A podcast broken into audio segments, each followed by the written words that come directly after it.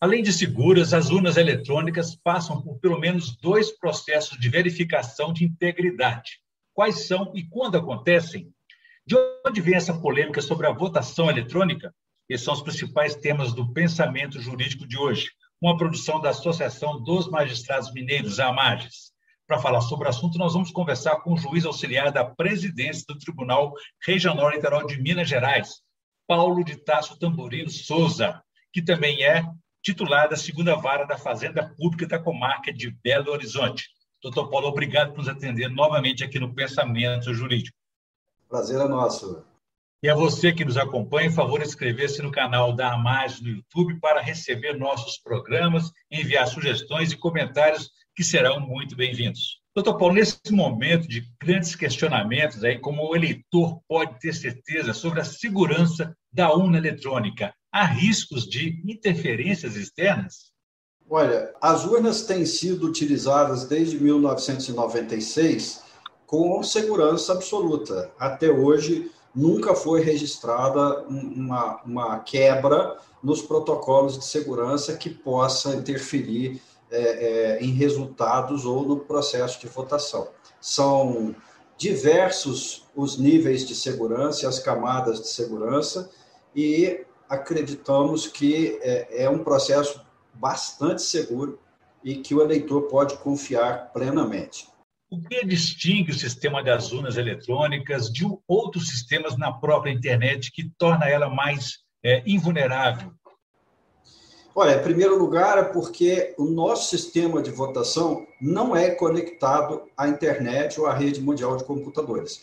A, a Justiça Eleitoral Brasileira mantém uma rede é, própria de canais de comunicação então, que esse sistema ele começa desde a urna eletrônica, que ela não é, é não tem Wi-Fi, não tem Bluetooth, não tem nenhum outro canal de comunicação a não ser o cabo e os flashcards de memória que são colocados nela. Então, é, não há a menor possibilidade de invadir o sistema porque ele não é colocado na rede. Então, ele é, é um sistema interno da justiça eleitoral. Olha, é bastante importante que o eleitor, é, que os partidos políticos, que as instituições da sociedade civil, ela é, acompanhem todo este processo ou os vários processos que começam agora um ano antes da eleição. Né? Nós temos os sistemas de código-fonte, que são criptografados com chaves públicas, que são lançados em audiência pública em Brasília pelo TSE. Depois nós temos é, os procedimentos de, de, de inseminação é, dos programas nas urnas, que evidentemente tem que, eles têm que combinar ou têm que conversar com esse sistema de código-fontes do TSE, ou seja, não há possibilidade de colocar um sistema estranho à urna, porque ela não vai, eh, vamos dizer assim, no, no termo do computador, ela não vai rodar o programa. E é, na, na, ela tem também outro sistema, como elas funcionam, as mais de 5.500 urnas que são colocadas no dia da votação, funcionam individualmente. Né? E elas ao abrir a eleição, elas emitem um boletim que nós chamamos zerésima, que comprova que a urna está vazia, ou todos os candidatos estão com zero votos. Por isso chamamos zerésima. E no final da votação, imediatamente encerrada a votação, a urna imprime o resultado no boletim de urna. Esse boletim de urna, uma via dele é entregue aos fiscais dos partidos políticos, uma via é pregada, na, na afixada na, na porta da sessão eleitoral, e outra via é remetida para o fórum eleitoral, ao local da apuração eleitoral. Tudo isso é importante dizer antes de transmitir os resultados. Ou seja, é, é, mais uma maneira de auditoria ou de segurança para que o eleitor possa conferir o voto resultado daquela sessão com aquele que foi transmitido e posteriormente totalizado. Além disso, nós temos uma outra auditoria, que é a auditoria de sistema, que também é feita no dia da eleição, e uma auditoria que nós antigamente chamávamos de eleição paralela, onde no sábado anterior à eleição, o Tribunal Regional Eleitoral, numa audiência pública, ele sorteia urnas no estado e na capital. Essas urnas são imediatamente trazidas para o tribunal e é, nós procedemos no dia da eleição uma votação em é, convidamos estudantes, é, quem quiser participar, para fazer uma votação simulada, ou seja, eles recebem as cédulas de papel e vão fazer uma votação naquela urna. E depois, na hora da apuração, que é exatamente a hora em que encerra a eleição no domingo no país inteiro, esse procedimento é computado, ou seja, a urna de lona é aberta com os votos de papéis e eles são digitados na urna eletrônica, tudo filmado, documentado, voto a voto, então o resultado é conferido e tem que bater o resultado dos votos de papel, de cédula, com aqueles introduzidos na urna eletrônica. Quer dizer, todos esses procedimentos, todos eles integram esse processo de verificação e também de auditagem da própria urna. Sim, é, é, são processos, além de outros mais técnicos, mas são processos que toda a sociedade pode e deve acompanhar. Doutor Paulo, o senhor que é um entusiasta, um conhecedor profundo das urnas eletrônicas, como é que é defendê-las contra tantas inverdades, fake news que convence a muitos sem quaisquer provas? Olha, é, é, a primeira coisa que deve ser feita é a busca de informação confiável e verificação da, da, da, notícia, se ela procede ou não. Nós temos visto aí diversas é, é, é, fake news envolvendo o sistema de votação. É, algumas absolutamente tolas, como dizer que só o Brasil utiliza esse sistema. São dezenas de países que utilizam o sistema. Mas nesse aspecto é bom até fazer um parênteses, porque é, muitas vezes as pessoas dizem assim: qual é o melhor sistema de votação? Isso está ligado à tradição democrática do país. Né? Existem países como os Estados Unidos, onde cada estado tem autonomia para decidir se vai ser manual, se não vai, se vai ser eletrônico. Existem é, cantões ou, ou, ou locais na Suíça, por exemplo, que alguns tipos de votação são feitas diretamente na praça, com os cidadãos eh, levantando a mão e votando diretamente, participando diretamente desse sistema. E há outros que evoluíram é, de um totalitarismo praticamente sem eleição para um sistema extremamente eficiente, eletrônico, como é o caso da Estônia.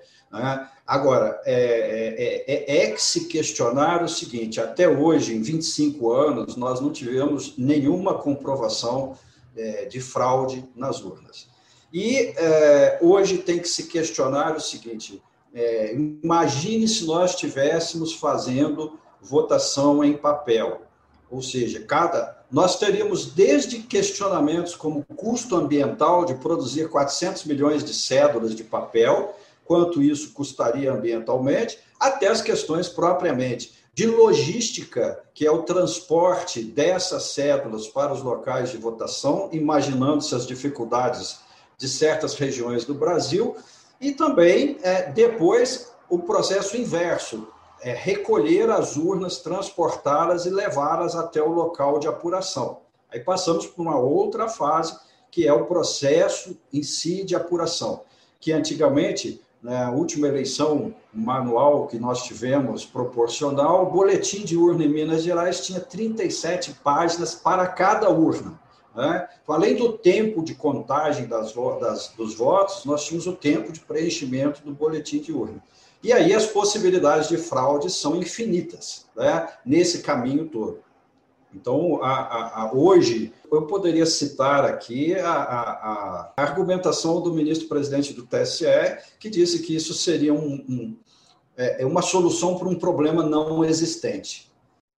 Tão grave quanto isso, doutor Paulo, que muita gente não sabe que, uma vez aprovado o voto impresso, como tentaram fazer no início deste mês aí, é que a apuração também não será mais eletrônica, ela será manual, voto contado, voto a voto aí sim seria uma porta aberta para fraude, não é?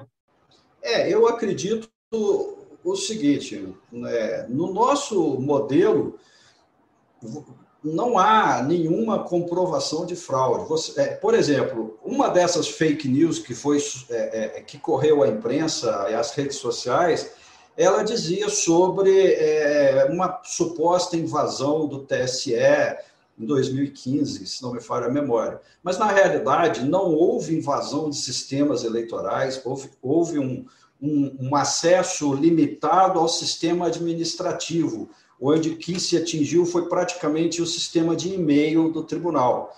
E uh, volto a dizer, a, a, o nosso sistema, o caminho completo do sistema, e ele é tão individualizado, ou seja, cada setor é, que trabalha com a, a, urna eletrônica, nós temos o servidor cadastrado, nós temos um log é, de acesso daquele servidor, ou seja, é, se houver qualquer problema, nós temos como identificar em que momento ele ocorreu e qual era o servidor responsável que teve acesso à urna ou ao sistema naquele momento. Um dos públicos alvo do curso que o senhor ministra é a Polícia Militar. Qual é a importância e o papel dela durante as eleições? Olha, é, a Polícia Militar, assim como a Polícia Federal, a Polícia Civil, a Polícia Rodoviária Federal, têm, nos, têm sido grandes parceiros da justiça eleitoral. No caso de Minas Gerais, especificamente, a Polícia Militar, porque nós somos um estado bastante típico na federação, nós temos o maior número de municípios eh, dos estados brasileiros, ou seja, com 853 municípios, a Polícia Militar está presente em todos eles. Então, isso é bastante importante para a garantia e segurança do eleitor e do sistema de votação, além do que as forças em geral de segurança, especialmente a Polícia Militar, auxiliam a Justiça Eleitoral também na questão de logística, exatamente por estar presente em todos os municípios. Doutor Paulo, voltando nessa polêmica das urnas eletrônicas aí, é, quantas urnas são auditadas durante uma eleição? Porque há uma proposta hoje no país é de ampliar esse número para garantir, dar mais é, certeza e afirmatividade aí quanto à segurança das urnas eletrônicas. Essa, é, especificamente, é a auditoria é, de chamada antigamente de eleição paralela, que é essa do sorteio da, das urnas. Uma das ideias é, não, não, não está definido ainda como seria isso, mas uma das propostas do Tribunal Superior Eleitoral é aumentar é, os locais onde se possa fazer esse tipo de auditoria. Evidentemente que aí é, é, é, é só uma questão de logística e estrutura da justiça eleitoral, porque uma vez sorteadas essas urnas, nós temos que substituí-las por outras é, reserva, porque elas serão, evidentemente, objeto de auditoria. Mas não há nenhuma dificuldade, nenhum problema de, de realizar essas auditorias. O que é importante para nós é a segurança da, da, da, eleição, a garantia do sigilo do voto, da liberdade de votação, né? e que é, todos os eleitores consigam expressar a sua vontade de maneira livre e, e, e consciente. Doutor Paulo, estamos na reta final do nosso programa e, como fazemos sempre, a gente pede que o nosso entrevistado, a nossa entrevistada, faça uma indicação de leitura. O que o senhor tem para a nossa audiência, por favor? Ó, é, teria, eu, eu poderia indicar muita coisa que eu gosto pessoalmente, mas atualmente acho que seria bastante interessante é, revisitar as obras do, do, do professor Manuel Castells, é, começando com um livro dele que chama Sociedade em Rede, em que o professor Castel é, é um especialista nessa sociedade e nessas alterações tecnológicas com suas consequências para as pessoas e para a sociedade. Então, essa, essas obras de, de dele, é, que vão desde os grupos é, de intolerância, da liberdade é, de circulação da informação, até o que isso causa nas relações sociais, na economia, na política, em todas as, as esferas da sociedade. Por isso, acho que é um livro bastante interessante para os tempos atuais. Com certeza, boas indicações. Muito bem, eu conversei aqui com o juiz auxiliar da presidência do Tribunal Regional Eleitoral de Minas Gerais, Paulo de Tarso Tamborino de Souza, que também é titular da segunda vara da Fazenda Pública da comarca de Belo Horizonte. E discutimos aí sobre a importância das urnas eletrônicas, a segurança e os testes que são feitos para garantir a sua integridade durante as eleições. Doutor Paulo, muito obrigado pela entrevista. Foi um prazer falar com você aqui novamente. Muito obrigado. E você que nos acompanhou até aqui pode ver e rever essa entrevista nos canais da Amarges no YouTube, nas redes sociais e também no site da associação. Ficamos por aqui, obrigado e até a próxima.